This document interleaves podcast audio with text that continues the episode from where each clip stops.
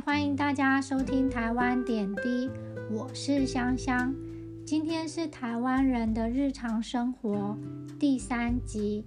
下午茶就是大家一起订外送饮料。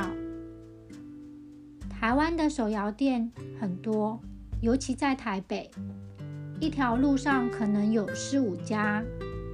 这是因为台湾人每天喜欢喝饮料。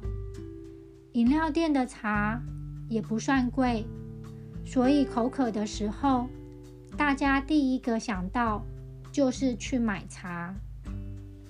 喝茶是台湾人的文化，从小在家，爸妈泡乌龙茶。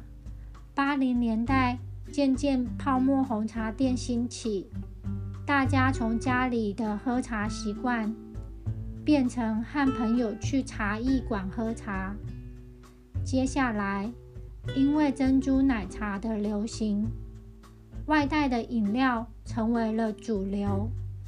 一连串的饮料大晋级，茶饮又加上咖啡，还有可以选择搭配蛋糕的八十五度 C 也开店，让手摇饮料在台湾进入了。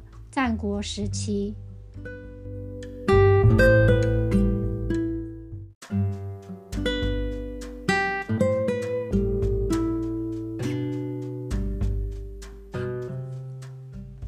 随着时代的转变，健康趋向的水果茶、芋圆仙草也加入了饮料。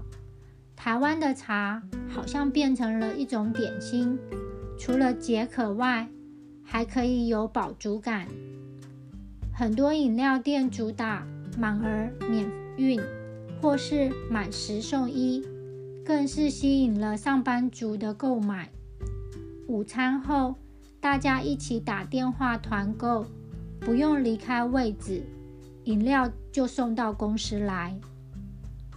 今年因为肺炎疫情的关系，外送平台更是热门。目前在台北最有人气的就是 Uber Eats 和 Food Panda，我们也叫它熊猫。今年起，大家团购饮料不用再打电话了，用网络点餐才是二零二零年的王道啊！